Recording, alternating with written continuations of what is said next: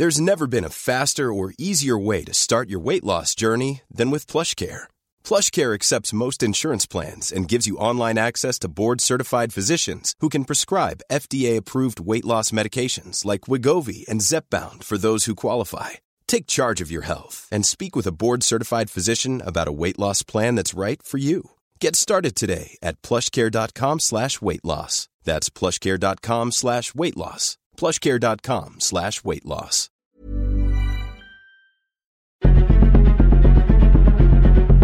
Exploremos las razones detrás de la desigualdad y la impunidad en nuestra sociedad. Contaremos casos y los explicaremos. Presentaremos aquellas historias que interesan a la gente. Esto es La Injusticia de la Justicia con Ricardo Rafael, Periodismo Judicial. Buenas noches, esto es La Injusticia de la Justicia, soy Ricardo Rafael, le doy la bienvenida aquí al 98.5 del Heraldo Radio para hablar de temas que tienen que ver, sí, con las leyes, desde luego, con la Constitución, con los derechos, pero todo esto en realidad tiene que ver con la paz, con la dignidad. No hay paz humana, no hay dignidad entre los seres humanos si no funciona la justicia institucional, si no se investiga, si no se sanciona, si no se protege a las víctimas, si no se le entregan sanciones justas a los victimarios. Estos son los temas de este espacio y hoy vamos a variar un poco eh, nuestra mirada para hablar de temas religiosos, porque pues en la historia de la humanidad la religión y sobre todo las organizaciones religiosas han servido también para tejer el nudo cerradísimo de la impunidad en temas tan delicados como la pederastia, ahí están las organizaciones religiosas, pues reforzando en lugar de desmantelando la, eh, la afectación, la herida, la lesión que tantas y tantos han experimentado, sobre todo niñas y niños.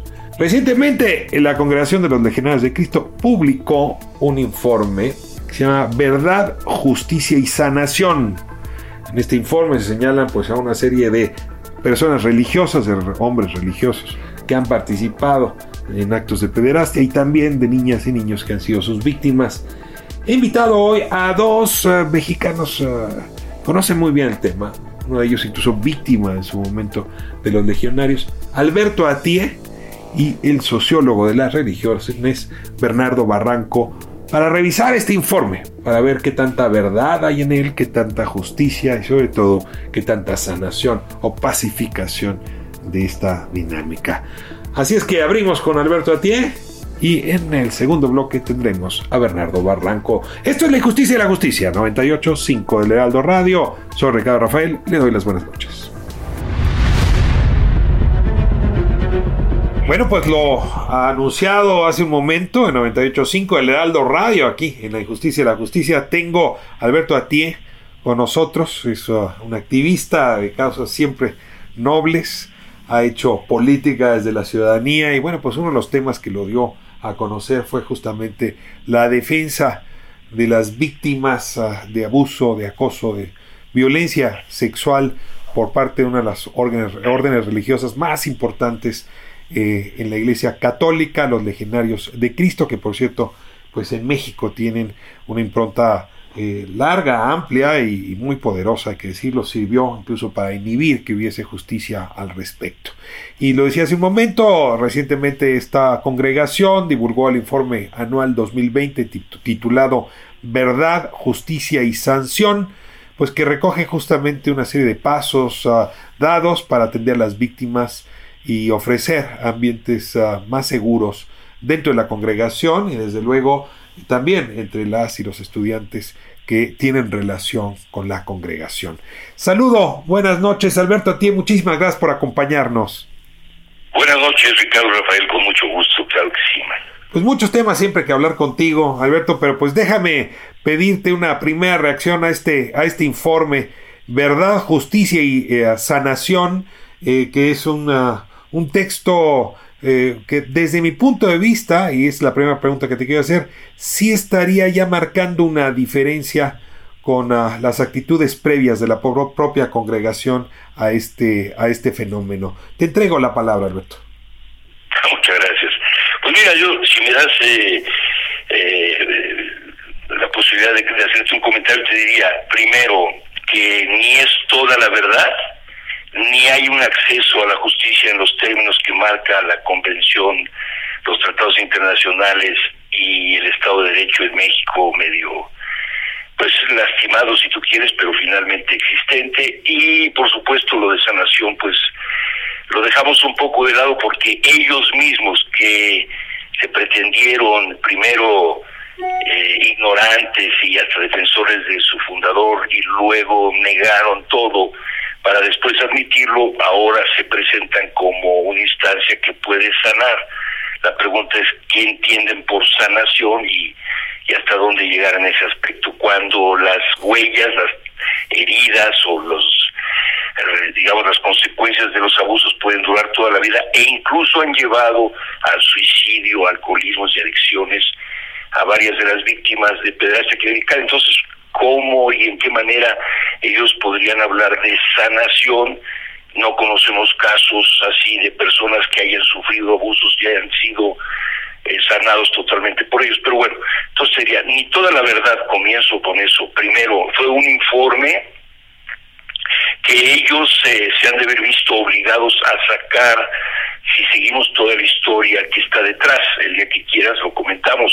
Creo que hay una presión desde el Vaticano a que ellos saquen la cabeza, porque el Vaticano y especialmente los papas hoy, que es el aniversario de la canonización del Papa Juan Pablo, pues eh, fueron quienes eh, protegieron a Maciel, a la congregación, y después con las expresiones del Papa Francisco de que es un gran enfermito, pues ya con eso te imaginarás todas las atenuantes de responsabilidad tú que eres abogado, ¿no?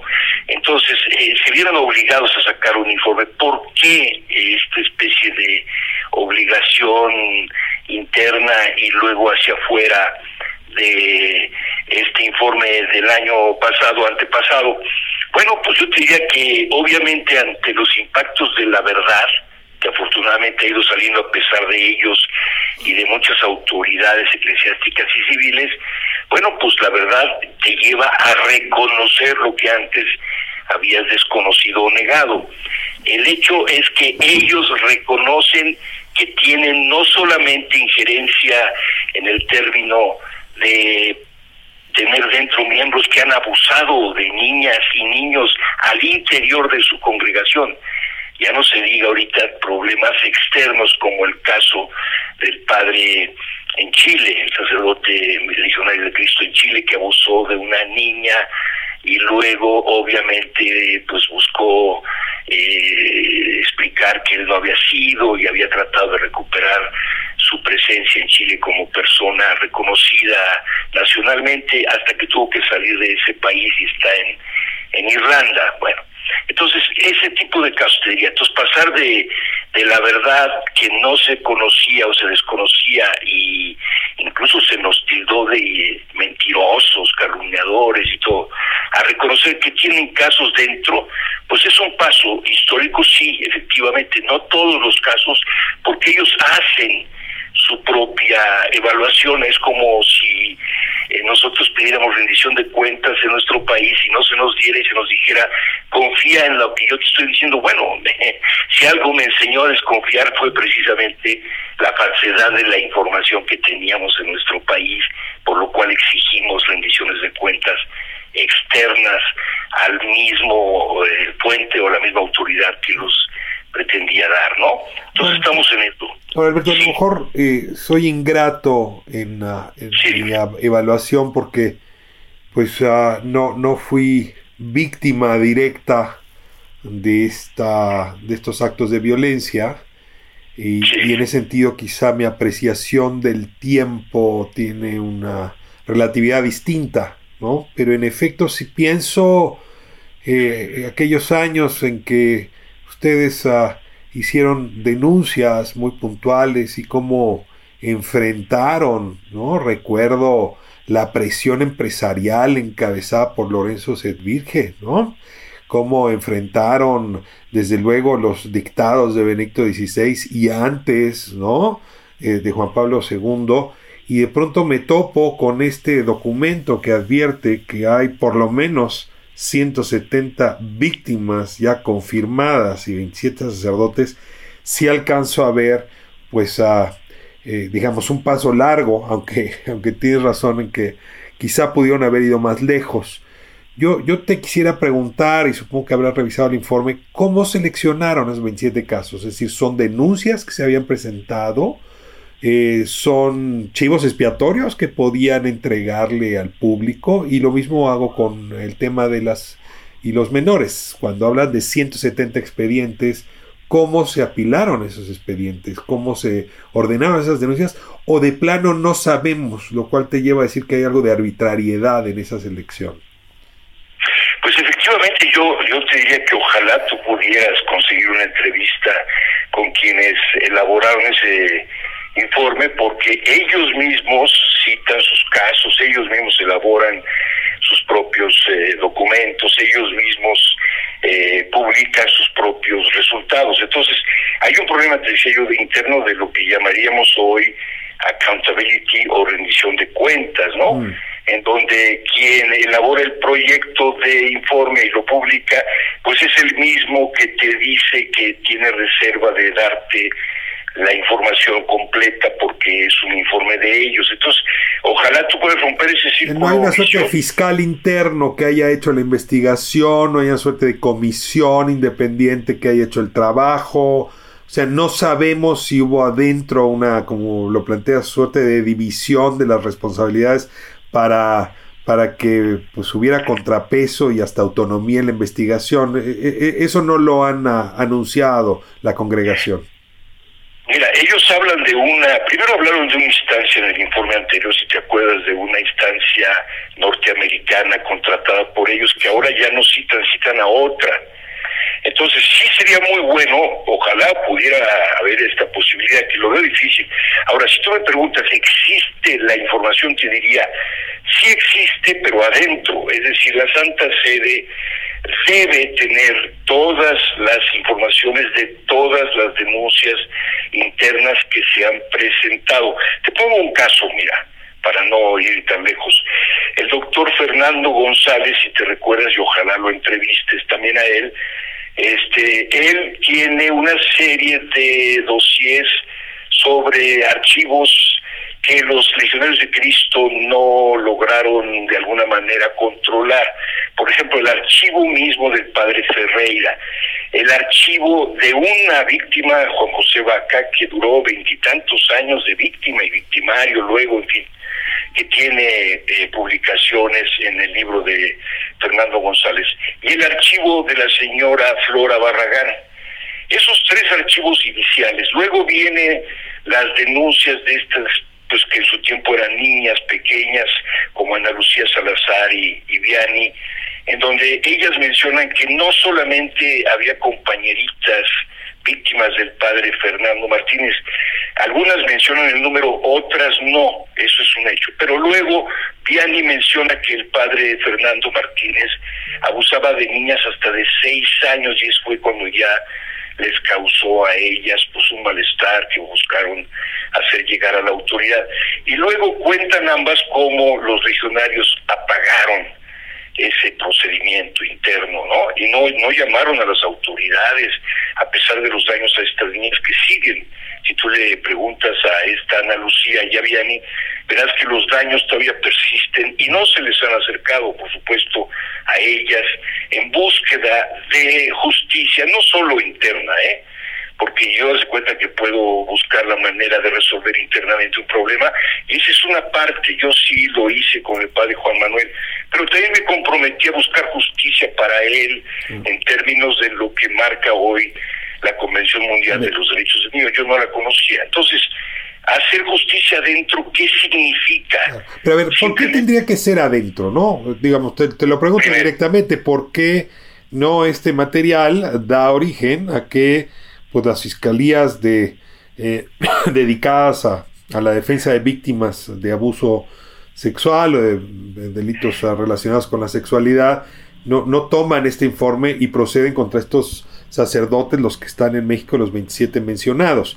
Este, ¿Por qué no hay esa transición? ¿Por qué tendría que ser una justicia eclesial? Pues si no estamos en siglo XIX y, esos fueros eclesiales, pues se supone que ya los eliminamos.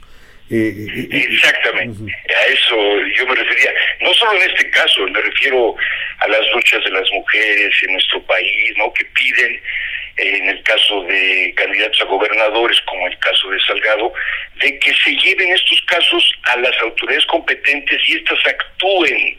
No que sean asuntos de, bueno, sí, es que pudo haber pasado, pero ya pasó. No, no, no, no esto pasó y si pasó es un delito y se tiene que decir desde el delito qué se procedería o qué se hubiera procedido y por qué no se ha procedido en dado caso.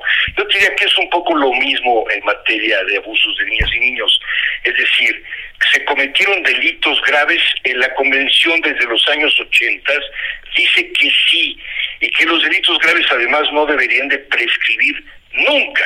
En nuestro país prescriben eh, y ese es un tema, pues a ti como abogado, que te podría interesar, porque en nuestro país, además de no llegar, que es la falta de acceso a la justicia que yo estoy peleando desde hace muchísimos años y que hemos pedido incluso una comisión de la verdad en el Senado y no, no se lleva a cabo, etcétera, eh, hemos luchado en, la, en las cámaras de diputados con varios partidos, etcétera, y bueno, eh, te diría que hay un proceso grave en nuestro país de entre reconocerte como persona de derechos y darte acceso real a la justicia. Entonces, este es otro problema que ellos pretenden manejar adentro. Controlar desde su lado. Un problema moral solamente o un daño, eh, haz de cuenta, administrativo a personas que, bueno, pues sí lastimamos, pero bueno, no es tan grave o, disculpen, una especie de cosas así. Y luego la parte de la sanación es como si tu agresor te ofreciera ayudarte en términos afectivos y, y, dijeras tú, ah, bueno, pues sí que me ayude mi agresor. Voy a dar mi consejo espiritual para corregir lo que el daño que te hicieron. Exactamente. Estamos... Yo que esas tres cosas que tú mencionaste me parecen muy graves. Ahora, si tú dices, oye, hay o no un paso adelante en, términos de que antes no se reconoció y ahora sí, pues si tú me preguntas eso fríamente te diría, sí. Ahora, ¿Cómo explicarlo y por qué? Ese es un buen tema. Fuera ya del tiempo en donde se planteaba esos temas que tú mencionaste de cómo hubo toda una pues coalición y complot en contra de que el caso Maciel saliera. ¿verdad? Saliera a los medios y fuera revisado eh, no solo por la opinión pública, sino también por las instancias de justicia que siguen sin hacer, pues acabas de saber tú como experto, que el mismo presidente de la República, y ya lo habían dicho anteriormente de otra manera otros, pero este dice, no voy a tocar ese tema porque entonces yo lastimo el equilibrio de los poderes y eso puede generarme un problema. Cuando el presidente de Alemania dijo, Gracias por decirnos esto y ayudarnos a entender que es un tema central de la justicia social de nuestro país, Alemania. Bueno, diferencia. Pues, Estoy con Alberto Atié, La Injusticia de la Justicia 98.5 del Heraldo Radio, hablando de este informe que ofreció la Congregación de los Legionarios de Cristo, titulado Verdad, Justicia y Sanación. Ya escuchábamos los contrastes que surgen de este documento pero antes de cerrar, Alberto, esta conversación, sí me gustaría regresar a la frase eh, que citaste del Papa Francisco respecto a Marcial Maciel, porque en efecto en esa frase se juega mucho de la impunidad. O sea, pasamos de la idea de que Maciel no había hecho nada a que, bueno, Maciel era una excepción que no tenía por qué afectar al conjunto de la congregación a que Maciel era una excepción que tenía un trastorno, ¿no? psicológico sexual, a tener que aceptar que su trastorno se volvió el trastorno de toda una organización clerical. Y ahí te pregunto dónde estamos. O sea, ¿se puede separar a la organización de Maciel y su, su situación de enfermito, para citar como tú habías hecho hace un momento al Papa Francisco y si en ese sentido verías que el propio Papa Francisco está llevando las cosas en una dirección distinta a sus antecesores. Pues mira, es un tema que lo podríamos platicar con todo gusto el día que quieras más ampliamente. Te diría al principio que yo sí lo he estudiado, no a detalle en los últimos años, porque ya la verdad te voy a decir que me he dedicado también a otras cosas que me han llamado, pero sí analicé un poco esta especie de paradoja del caso del Papa Francisco. Y él cuando Valentina Larraqui, porque ahí está la, la entrevista en, en YouTube si quieren verla para no generar estos ruidos inútiles, digamos. Si quieren verla, él mismo reconoce que el caso Maciel, pues sí, bueno, bueno, es un caso grave, pero eh, le da atenuantes de la responsabilidad que nosotros podríamos llamar de esa manera, ¿no?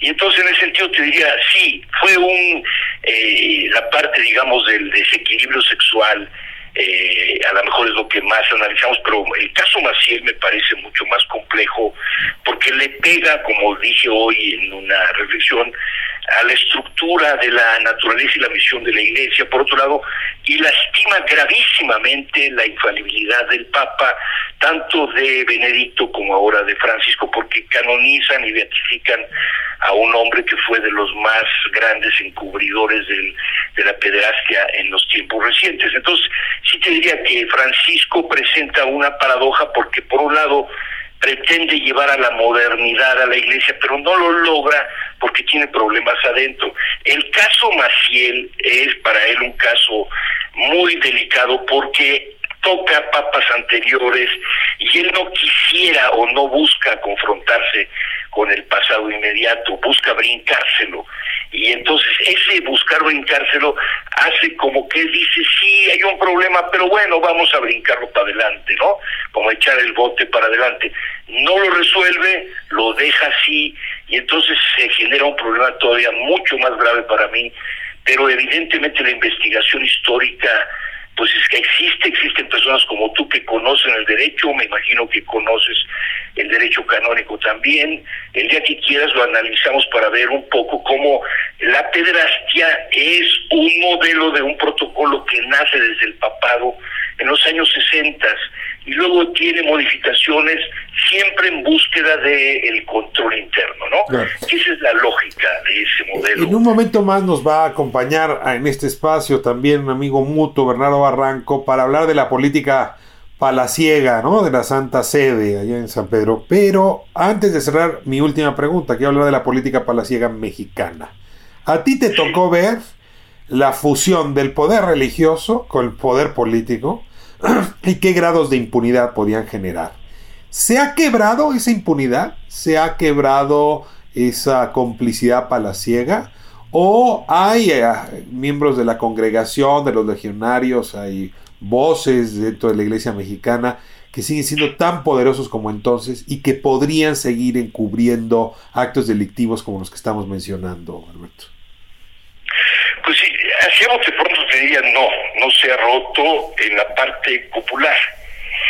Si pretendemos irla, digamos, primero a través de medios como el tuyo y otros, si hemos tratado de que se rompa el esquema de la impunidad en la opinión pública, porque antes parecía una cosa increíble y gracias a Fernando y a otros, pues hemos ido logrando que la verdad histórica se vaya digamos, este, ah, vaya tomando un lugar histórico. México también es un lugar de abusos, es el primer lugar en el mundo de abusos sexuales infantiles y la familia es el espacio más grande de abusos que hay en México. Por tanto, hay un cuestionamiento serio al modelo familiar. Bueno, y la segunda cosa es que a nivel popular, si tú me preguntas, ¿se ha roto? Te diría no, porque todavía se pretende, aunque ya es un esquema que se va rebasando históricamente, que bastan los acuerdos populares para que las cosas no se toquen o no se resuelvan.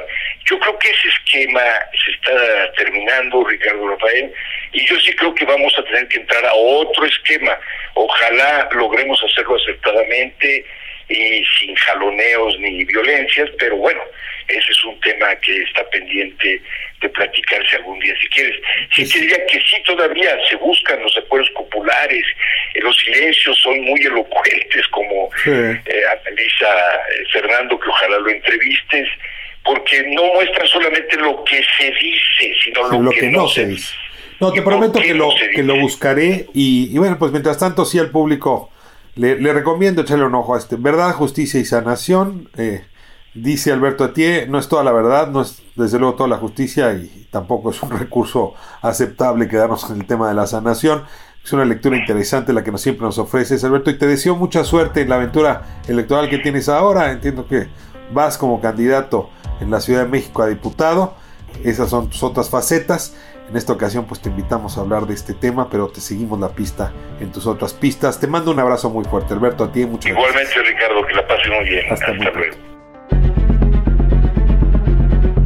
La justicia, con J mayúscula, continúa por lo general siendo injusta en nuestro país. Esto es La injusticia de la justicia con Ricardo Rafael.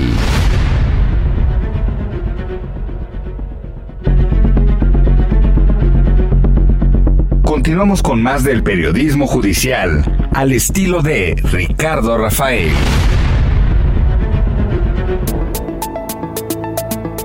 Estamos de vuelta en la injusticia de la justicia y le agradezco muchísimo a un hombre que admiro sin límite para muchos temas, pero también por su conocimiento en estos asuntos religiosos, que muchas de las veces trascienden lo religioso para volverse asuntos del poder, poder político, del poder económico. Hablábamos con Alberto a ti hace un momento eh, sobre pues, la mirada que él tiene de este informe que se produjo dentro de la congregación de los legionarios de Cristo, pues donde hay una serie grande de, de niñas y niños víctimas de pederastia, digamos a manos de eh, integrantes de esta congregación y también un número grande de perpetradores. Eh, pero nos quedó pendiente comprender cómo eh, este informe pudo haber caído en el Vaticano y cómo responde en realidad a una demanda, a una presión que el Papa Francisco ha venido ejerciendo sobre los legionarios de Cristo. Así es que para responder estas preguntas, le he pedido a Bernardo que nos acompañe, le doy la bienvenida y el agradecimiento de siempre. Bernardo, ¿cómo estás? Buenas noches. ¿Qué tal, Ricardo? Muy buenas noches. Un placer. Pues Bernardo, nos ha dado para muchas horas de discusión esta congregación, ¿no? Eh, digamos, siempre hay congregaciones que a lo largo de la historia ganan protagonismo los jesuitas en su día, sin ninguna duda, ¿no? los franciscanos en otros momentos, ahora, eh, pero eh, el Opus Dei por razones distintas, los legionarios por sus propios motivos, pero sí de pronto se vuelven estelares. Y llevamos pues más de una década, quizá ya dos, hablando de los legionarios, eh, desde pues el personaje que lo fundó, Marcial Maciel, y sus ah, desviaciones sexuales, pero también ah, con Raúl Olmos hemos hablado mucho eh, de, la corrupción ah, vinculada al lavado de dinero ¿no? y al manejo de los recursos, no solo de esa congregación, sino de otras. Entonces, en este contexto de 20 años de discusión, te quiero preguntar primero que nada, Bernardo, ¿cómo encajas este informe que intenta eh, ofrecer justicia, dicen sanación, digamos, eh, respecto a estas actitudes de la congregación? creo que, que la iglesia sigue siendo sacudida por el tema de la pedrastia clerical, que le ha restado autoridad moral, presencia eh, social, plausibilidad. Se han venido abajo el número de fieles, se han venido abajo finanzas, eh, sobre todo en aquellos países donde había grandes donantes, Estados Unidos, diferentes países de Europa, etcétera por este gran escándalo planetario que ha tenido la Iglesia en torno a la pederastia. Y el epicentro es el 2002 con las investigaciones del Boston Globe, que después se fueron expandiendo en Estados Unidos, una década después, digamos, prende en Europa, y como tú dices, llevamos más de 20 años de escándalo tras escándalo, de tal suerte que en términos de medios de comunicación, la pederastia se ha convertido en un género, ¿no? Hay documentales, hay películas, películas ganadoras de Oscar, hay eh, novelas, libros, investigaciones, hay todo un género en torno a la pederastia que es una especie como de bestia negra en la vida de la iglesia en los últimos años. Y uno de estos grandes personajes eh, son evidentemente Marcial Maciel los legionarios fueron intervenidos por el Vaticano en 2011 por el Papa Benedicto XVI, quien tuvo hizo una investigación muy acuciosa en la que demostró digamos, las eh, atrocidades de Marcial Maciel y al mismo tiempo mostró irregularidades en el comportamiento de la orden religiosa. Lo curioso fue que incorpora como interventor a De Paulis, eh, que era un, alto funcionario de la curia romana especializada en cuestiones económicas. Entonces ya te imaginarás que está haciendo un financiero interviniendo la vida religiosa de una congregación señalada, cuestionada, marcada por el tema de los abusos sexuales. Pues era el tema de los dineros, efectivamente. Como habrás conversado con Raúl Olmos, pues hay, hay muchos eh, dineros, capitales, fondos, etcétera, con una gran opacidad y estamos hablando de miles de millones de euros que, que en ese momento los legionarios tenían. Pero el, digo ambiguo porque Benedicto XVI en aquel entonces no se atrevió a hacerle un juicio canónico a Marcial Maciel. Mm. Simplemente le, le, lo recluyó a, a la oración, al silencio y a la reclusión, ¿no? Cosa que no hizo, por supuesto, ¿no? Eh, lo que debió haber procedido en ese momento es un juicio canónico, ¿no? Para muchos, pues fue e, era algo parecido, pero de manera muy suave por la edad, por lo que representaba, eh, etcétera. El, tema es que Maciel muere en la impunidad absoluta y los legionarios entonces han venido eh, teniendo una actitud de una aparente mayor flexibilidad, que como Alberto Atier lo ha señalado muy bien, hay más eh, eh, el, la forma, no, el tratar de convencer que hay cambios, pero que en realidad se siguen manifestando viejos vicios de la orden. Eh, de tal suerte que mientras en México al mismo tiempo eh, eh, se estaba dando este informe que, comentaste con Alberto, en Roma hay un, una nueva eh, em, eh, acusación penal, no en Roma, en el norte de Italia, me parece que es en Milán, sobre encubrimiento de los legionarios. O sea, hay una enorme contradicción entre lo que están diciendo en este informe en México de lo que está pasando en Italia. Incluso John Connor, el nuevo director, la nueva cabeza, también está siendo formada por Maciel, también está siendo acusada por eh, eh, dos o tres mujeres de encubrimiento de abuso sexual. Es decir, eh, los legionarios siguen en el ojo del huracán después de tantos años y siguen con grandes ambigüedades. De tal suerte que la pregunta de fondo, y yo y comparto mucho el diagnóstico de Alberto Atié, es por qué creerles a los legionarios cuando se le han pasado en su historia mintiendo a la sociedad, mintiendo a la iglesia, eh, mintiendo a las víctimas, eh, eh, acosándolas incluso. Entonces, este es un panorama complejo, muy complejo, de los cual, del cual los legionarios no han sabido, no han querido o no han podido salir de manera, digamos, cabal.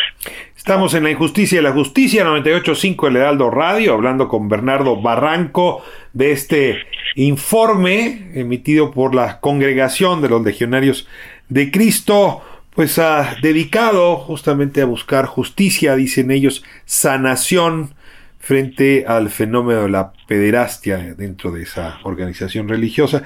Ahora, dice Alberto Atié, este informe no ofrece ni toda la verdad, ni toda la justicia, mucho menos sanación.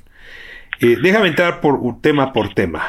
Eh, eh, no ofrece la verdad porque deliberadamente lo que están queriendo es lavarse la cara frente a un asunto mucho más grave o no ofrece toda la verdad porque se tardó en expedirse o no ofrece toda la verdad porque solamente es un informe cuyo destinatario es el Papa, para ver si ya los deja en paz eh, y, perseguir.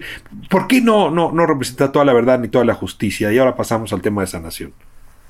Porque es un informe mañoso, es un informe muy mañoso. Eh, eh, lo que te lo que te está diciendo es em, que hay curas que han sido señalados, cerca de treinta y tantos curas, y que dice, bueno, pues nosotros hemos hemos eh, ordenado 3.800 curas, por lo tanto es un porcentaje muy pequeño. ¿no? Es el 1.8%, 2% a lo sumo. ¿Qué significa? Pues que la canasta está sana y pues hay algunas manzanas podridas que hay que quitar. Este es un poco el mensaje. Otro de los de los engaños que tiene el informe es que de esos curas, la verdad, la inmensa mayoría de, los curas que son señalados, ya con nombres y con países, etcétera, eh, pocos, muy pocos están ante la justicia secular, cubriendo penas de lo que es un crimen penado, que es el abuso sexual de menores, la pederastia. ¿Por qué no han enfrentado la justicia? Porque, hay una hay una estructura de impunidad entre el poder religioso y el y el poder ah, civil, o sea, tú sigues percibiendo esa, esa alianza, un poco te referías al norte de Italia, podríamos en México, por lo menos en una buena parte, decir lo mismo. Eh, eh, exacto, si los legionarios siguen actuando igual que como, como hacían, ¿no? Negando, cambiando a los curas, eh, está Ana Lucía Salazar, que en Cancún narra cómo fue violada y fue la violación fue tolerada al interior del colegio y cómo después frente a otras acusaciones de otras niñas al cura eh, lo reportan enfermo, grave, pero, pero lo envían a España y de ahí España va a Italia y de Italia va a Estados Unidos, es decir, el mismo modus operandi de desaparecer, digamos, al, infractor, pero lo, lo dramático es que lo llevan donde hay otros jóvenes y hay otros niños, es decir, exponiendo a otras personas. presión a las víctimas, chantaje a las víctimas, o en, o en su caso, como el informe dice, estamos dando asistencia psicológica, eh, en realidad es eh, eh, una negociación incluso que pueda llegar a materializarse en la parte económica. Mira, Ricardo, yo la verdad creo que el gran problema de los legionarios, además de este tema de pedastia y este intento de lavarse la cara, es que es su modelo religioso, es el que está torcido. ¿Cuál es el modelo religioso? no tiene solución, no es una manzana podrida, sí es la Exactamente. El, la esencia del modelo religioso, primero está fundado por una persona perversa, ¿no? Mm. Eh, y, eso ya marca, marca, marca todo, marca una empresa, marca una familia, marca eh, una estructura, la que me digas. En el caso de los legionarios, el modelo religioso es un modelo, tú me dirías, bueno, eh, por las obras sociales o, la cuestión intelectual o eh, la, omisión hacia los pobres, ¿no? la educación a las élites, ¿no? La, cristianizar a las élites. Como hace el Opus Dei. Pero en el caso, en el caso de los legionarios, el, el, el, la esencia del modelo es la obtención de recursos económicos. Las escuelas, los colegios, las universidades, los centros, las obras, son los espacios de reclutamiento y de sondeo de aquellas familias con posibilidades al cual los legionarios jóvenes, guapos, bien presentados, se van insertando, se invitan a las familias a que con el paso del tiempo se convierten en parte de esas familias. Eh, eh, eh, Maciel decía que lo que había que hacer, que toda una estrategia de procuración de fondos, era investigar, penetrar y agradecer. Este era. Y no había mejor negocio que el de los pobres, que hacer negocios con y desde los pobres. El modelo de los legionarios es un modelo empresarial más que religioso. Bueno, vamos a ponernos ambiguos, es una empresa convertida en iglesia o una iglesia con una vocación empresarial. A ver, perdón que te detenga aquí y déjeme hago, digamos, una, una pausa histórica. Hay órdenes que han hecho eso, ¿no? Y, y, hasta las han desaparecido por ese motivo. Imagínate la cantidad de cosas que se dijeron sobre los templarios, ¿no? Que era la banca internacional de la época, ¿no? Y pues los jesuitas también han enfrentado acusaciones similares. ¿Tú cómo rescatarías a los legionarios frente a estas expresiones previas? Eh, eh, bueno, pues los legionarios han sido muy hábiles. Más hábiles que los templarios y los jesuitas mucho más. Los los eh, los, jesuitas, los eh, legionarios lo que han tenido es que han silenciado al Vaticano. Es una de las de las graves eh, em, por eso al principio decía que De Paolis eh, el financiero fue a, recomponer o a investigar, a profundizar la vida de los legionarios en 2011.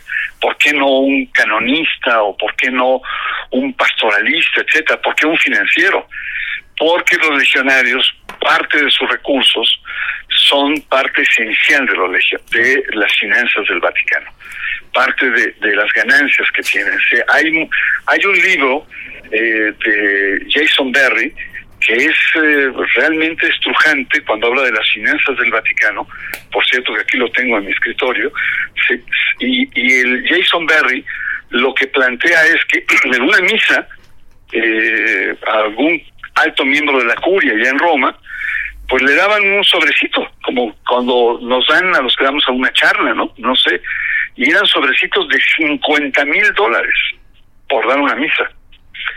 Eh, cada año los legionarios cambiaban los modelos de automóvil que Mercedes-Benz blindados, azul oscuro, a todos los cardenales de alto nivel en la curia.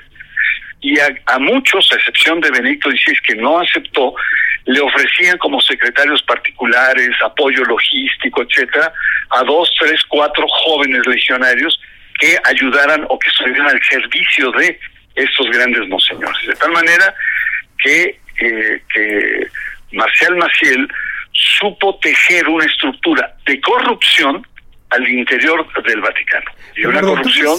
Deja plantearlo así, no, no, como estás tú diciendo las cosas, eh, el, el tema de la pederastia para la curia católica es menor. El tema de fondo es, ah, es un asunto de recursos, de finanzas y de corrupción de esas finanzas.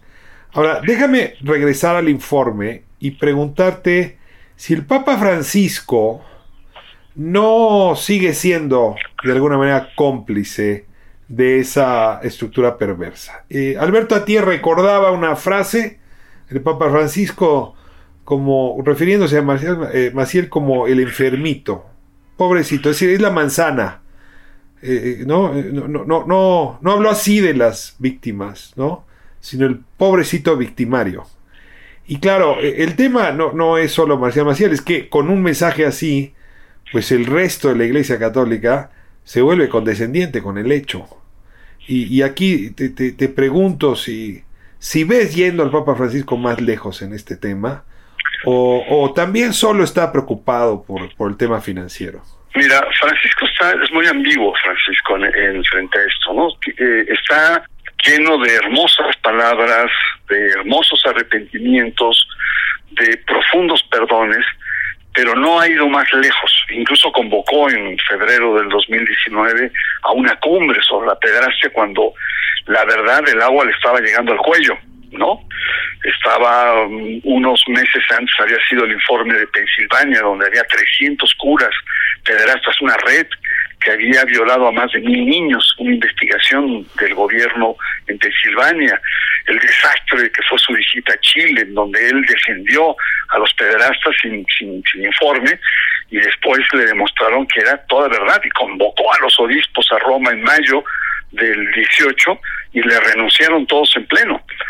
Eh, eh, un informe de un tipo parecido a Maciel, eh, que le reprochan al Papa Francisco de seguirlo teniendo rehabilitado, que es eh, Theodore McCarrick, el, eh, el cardenal de Washington, un experto en procuración de fondos en Estados Unidos, nutridor de grandes fondos para la iglesia en Roma, y que tenía un expediente larguísimo de abusos sexuales. Es decir, eh, Marcial Maciel en ese aspecto no es un accidente no es una está muy vinculado el tema de la parte económica que representan para el Vaticano y, en ese sentido en muchos de estos casos se vuelven intocables hasta que ya no se puede soportar más, que es el caso de estos dos personajes, Maciel y McCarrick, en, en Washington.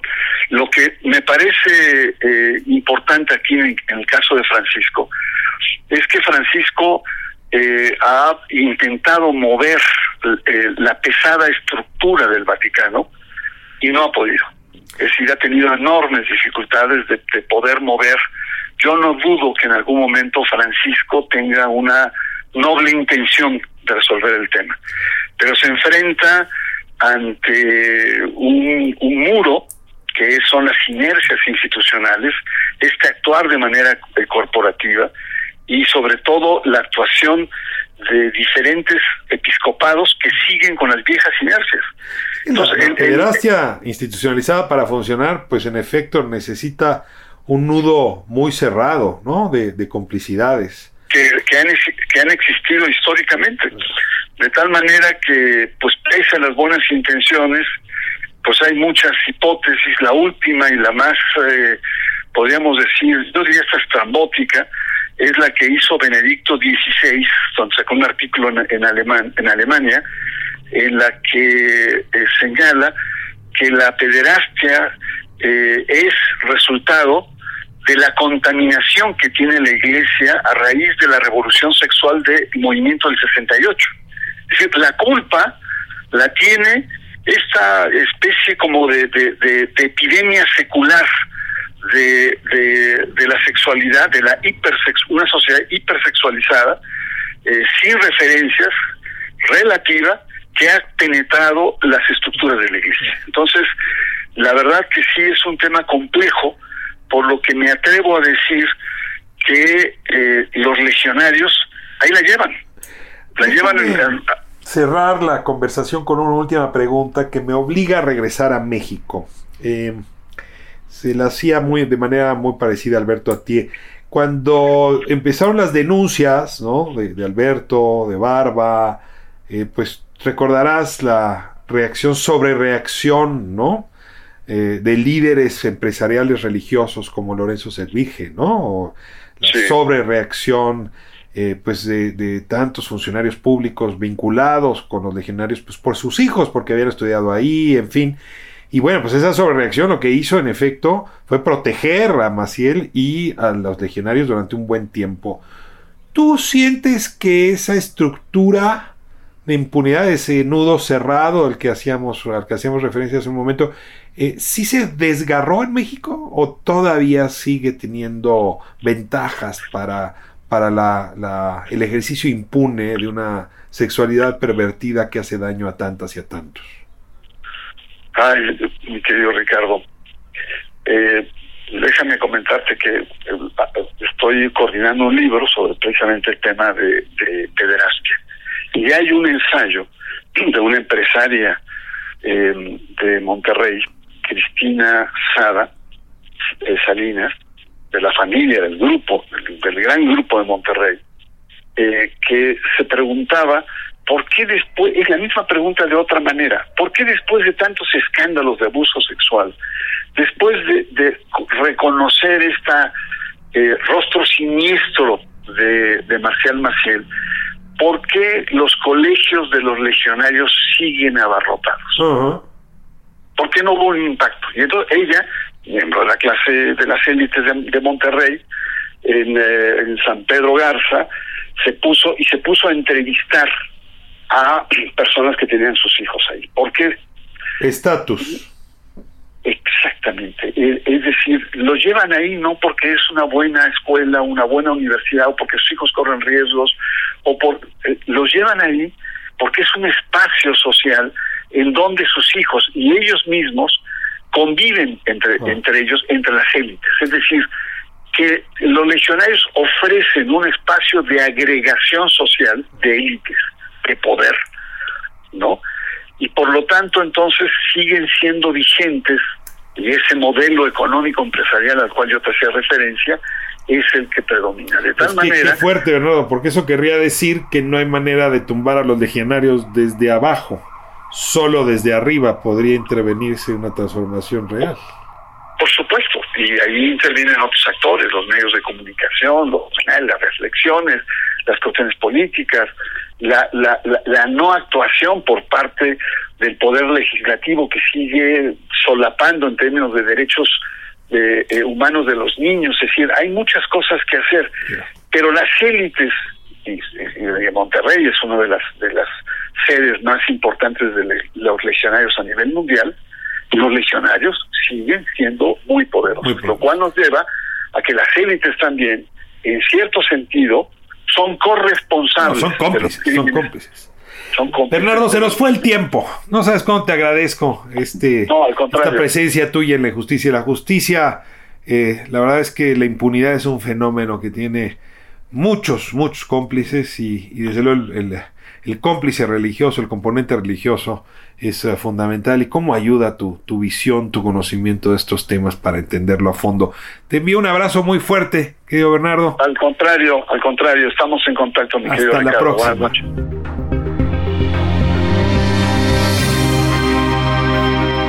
Pues con esto nos despedimos. Gracias a Bernardo Barranco, gracias a Alberto Tie por habernos acompañado el día de hoy en La Injusticia y la Justicia. Nos vemos próximo jueves, 9 de la noche, para seguir hablando de estos temas que nos interesan y nos afectan a todas y a todos.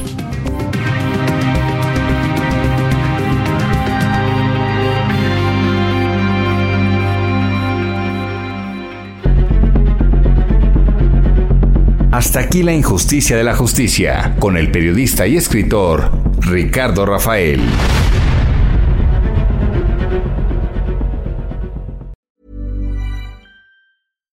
If you're looking for plump lips that last, you need to know about Juvederm lip fillers. With Juvederm Volbella XC and Juvederm Ultra XC, your lip look, whether it's subtle or bold, can last up to one full year with optimal treatment and no additional maintenance. Find a licensed specialist and see if it's right for you at Juvederm.com today. That's J U V E D E R M.com. Add fullness to lips in adults over 21 with Juvederm Volbella XC or Juvederm Ultra XC. Do not use if you have severe allergies or a history of severe allergic reactions, or if you're allergic to lidocaine or the proteins used in Juvederm. Tell your doctor if you have a history of scarring or taking medicines that decrease the body's immune response or that can prolong bleeding. Common side effects include injection site redness, swelling, pain, tenderness, firmness, lumps, bumps, bruising, discoloration, or itching. As with all fillers, there's a rare risk of unintentional injection into a blood vessel, which can cause vision abnormalities, blindness, stroke, temporary scabs, or scarring. For full important safety information, visit juvederm.com.